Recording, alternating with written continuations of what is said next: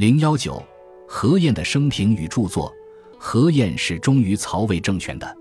王夫之认为，当时曹氏一线之存亡，仅依何晏。这句话并不算过分。齐王曹芳不是一个合格的君主，其所作所为处处令人失望。史称他好谢尽群小，犹晏后援。正始八年，何晏见说：“善为国者，必先治其身；治其身者，慎其所习。可自今以后，欲幸是前殿及犹豫后援，皆大臣侍从，因从容西宴，兼省文书，寻谋政事，讲论经义，为万世法。《三国志·魏书·三少帝纪》，何晏没有对齐王曹芳讲论玄学，而是规劝他用传统的儒学来约束自己，做一个合格的君主。不过总的说来，何晏在此期间的政治活动，并没有取得什么成效。当时司马氏集团的势力盘根错节，咄咄逼人。何晏清醒地看到自己的政治活动充满着危机，沉重的忧患之感时时袭上心头，迫使他去寻求超越。从他留存下来的两首诗中，我们可以窥见他此时的心情。《世说新语·鬼阵篇注引明世传》曰：“是时曹爽辅政，使者虑有危机。燕有重名，与魏因妻，内虽怀忧，而无复退也。”卓武言诗以言之曰。鸿鹄比翼游，群飞系太清。常为大网罗，忧祸一旦并。岂若及五湖，从流沙浮萍。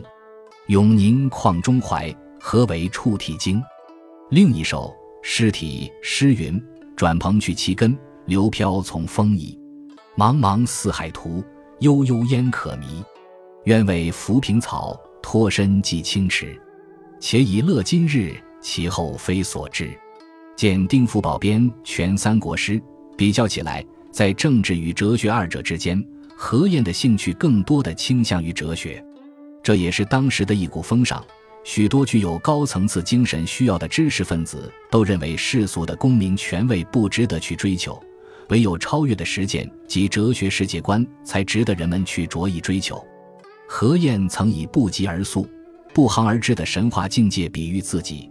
认为这种境界既高于长于分析的夏侯玄，也高于长于事功的司马师，这就是意味着何晏是把哲学的探索看作是自己一生的事业所在。事实上，何晏在正史年间的活动，的确是把重点放在倡导玄学方面，而且取得了很大的成功。在此期间，何晏主持编纂了一部《论语集解》，正始终上之，盛行于世。这既是一部经学著作，也是一部玄学著作，或者说是一部把经学的传统与玄学的创新有机结合起来的著作。何晏在序文中说：“前史传授诗说，虽有异同，不为训解；中间为之训解，至于今多矣。所见不同，互有得失。今及诸家之善，记其姓名，有不安者，颇为改易，名曰《论语集解》。”何晏对前人的研究成果是很尊重的，学术态度也十分严谨。他根据自己审慎的比较鉴别，对孔安国、包显、周氏、马融、郑选、陈群、王肃、周生烈诸家的解释，择善而从，并各记其姓名。但是何晏也与汉代居首诗说的经学家不同，他既尊重传统，而又不囿于传统，有不安者，颇为改易。提出了许多新颖的看法，做了创造性的发展。从他所记的前人的成说来看，多半是属于儒家的政治准则和伦理规范方面，这些已经形成为传统文化的核心层次。何晏对此并未持有异议，而是集诸家之善表示赞同。从他感到不安而加以改意的部分来看，多半是属于天人之学及高层次的哲学思想方面。我们曾经指出。当时儒家的理论思维显得十分浅薄，不能满足人们高层次的精神需求。许多人都对天人心意怀有热切的期待，比如穆病，一方面承认儒家的礼是百世之中庸，是一种不可超越的生活准则；另一方面又批评儒学为士夫穷理尽性、陶冶变化之实论，认为应该从道家那里去寻求世界观的满足。《三国志》。魏书长林传注引魏略，再比如荀粲、出身儒学世家，也表现了由儒而入道的倾向。《三国志·魏书·荀彧传》注引《荀粲传》说：“粲诸兄并以儒术论义，而粲独好言道，常以为子共称夫子之言性与天道不可得闻。然则六极虽存，故圣人之康比。”其实，在孔子的思想里，是存在着一种天人之学的。问题是要通过一番艰苦的理论工作，突破汉人的藩篱，透过神学的迷雾，去把它挖掘出来，同时适应人们对天人心意的普遍的期待，做出进一步的发展。何晏在主编《论语集解》时，与穆病、荀粲不同，不是公然表示要离开儒家去转向道家，而是想方设法把玄学的创新植根于经学的传统之上。他与参加编纂的孙庸、郑冲。曹溪、荀、荀粲之兄，四位典型的儒家学者建立了良好的合作关系，因而《论语集解》既是一部总结性的经学著作，又在倡导玄学方面起了重要的作用。但是，何晏在《论语集解》中阐发的玄学思想片段零碎，尚未形成体系。为了从本体论的角度创建一种新的天人之学，还要进行多方面的探索。仅仅局限于《论语》这部经典是远远不够的。在此期间，何晏对《周易》《老子》，也许还包括《庄子》，产生了浓厚的兴趣，因为这几部经典蕴含着丰富的本体论思想，最切合他当时创建体系的需要。实际上，对《易》《老》《庄》感兴趣，具有时代的共性，许多人都在热心研究，蔚为风尚。何晏之不过是凭借自己的政治地位和学术声望，成为这股风尚的中心。《三国志·魏书·管路传》注引《陆别传》记载：冀州裴使君裴辉，才理清明，能识玄虚，美论易及老庄之道。裴使君曰：“无数与评书共说老庄及义，常觉其辞妙于理，不能折之。有时人嬉习，皆归服之焉。”刘斌自言：“术于和平书论以及老庄之道，至于精神侠流，与化周旋，清若金水，玉若山林。”刘协分析正史年间学风的转变时指出：“魏之初罢，数兼民法，复古王粲孝廉明理，气质正史，物欲守文。何晏之徒，始胜玄论。于是丹周当路，与倪父争徒矣。”文心雕龙论说，何晏倡导的正史玄论是否就是实老庄思想充斥文坛，而和儒家争夺思想阵地？这个问题是值得重新研究的。何晏推崇《周易》《老子》，这是事实，但对庄子的思想却有贬词。东晋的王坦之著《废庄论》，曾援引了荀子、杨雄、何晏三人的言论作为自己的依据。他说。荀卿称庄子必于天而不知人，杨雄亦曰庄周放荡而不法。何晏云：欲庄曲放玄虚而不周乎时变。三贤之言，原有当乎？《晋书·王坦之传》在魏晋玄学的发展中，最早把老子和庄子并称的是嵇康。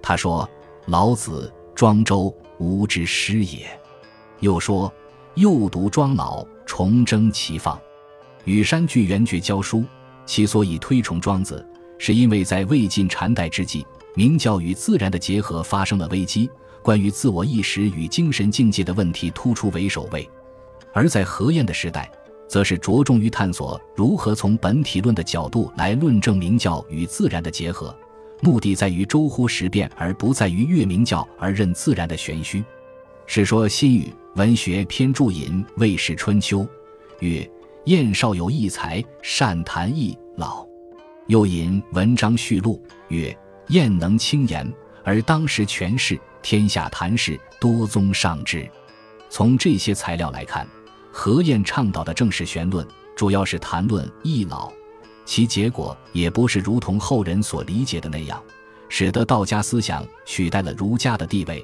而是在当时的知识分子中激发了一种研究哲学的浓烈的兴趣。由于当时人们对高层次的本体论的哲学怀有普遍的期待，同时这种新的本体论的哲学尚未形成清晰的轮廓，所以他们以何晏为中心聚会清谈，必然是探索性的。这种清谈不同于先秦诸子的学派争鸣，也不同于汉代经学的师徒传授，而有似于今日的学术讨论会。在这种清谈中，没有必须服从的权威，没有既定的传统的成见，也不分地位高低、年龄大小，每个人都在平等自由的气氛中。围绕着对本体论哲学的探索，各抒己见，畅所欲言。何晏作为清谈的主持人，不以权威自居，不把自己的意见强加于人，而是表现了一种以探索真理本身为唯一目的的崇高的风范。这在中国学术史上是一件划时代的大事。从经学学风向玄学学风的转变，是和何晏的大力倡导分不开的。下面我们比较两条材料。看看这种学风的转变对于玄学的开拓精神和尔后发展的随机性具有何等重要的意义。《史说新语·文学篇》记载，何晏为吏部尚书，有魏望，时谈客迎坐，王弼未若，冠往见之。晏闻毕名，因调相者胜礼与毕曰：“此礼仆以为吉，可得赴南部。”毕便坐南，一坐人便以为屈，于是毕自为客主数番。皆一作所不及。郑玄在马融门下三年不得相见，高足弟子传授而已。常算浑天不和，诸弟子莫能解。或言玄能者，容照令算，一转便决，众贤害服。及玄烨成辞归，继而容有礼乐，皆东之叹。孔玄善明而心既言。在汉代经学家中，马融的思想还算是比较开明的。但由于受经学师法传统的影响，在学风上却是封闭保守。他本人以经学大师自居，娇贵不可一世，师生之间等级森严，层层依附，结成一种知识性的封建兴邦关系。郑玄在他门下，仅因为取得入室弟子的资格，三年不得相见，偶然表露了一下青出于蓝而胜于蓝的实践，便被认为是触犯了师法传统，而受到马融的嫉妒。这种学风只允许弟子墨守成规、恪遵师说，而不允许独立思考、标新立异，因而汉代的经学数百年来基本上呈现出一种板结状态。正始年间，何晏为了促进思想领域的变革，首先必须在学风上引起一场变革。如果不大力突破经学中封闭保守的旧学风，倡导一种与此根本对立的新学风。鼓励独立思考和标新立异的开拓精神，思想领域的变革是很难实现的。当时何晏与王弼聚会清谈，何晏已有五十余岁，王弼年未满二十。无论就政治地位、学术声望或年龄大小来说，王弼在何晏面前都只能算是晚辈。但是何晏完全不考虑自己所拥有的外在的优越条件，而只是潜心于哲学真理的本身。把自己经过反复论证而后确立的一个论点提请王弼来反驳，这是一种平等的对话，自由的探讨，也是激烈的辩论。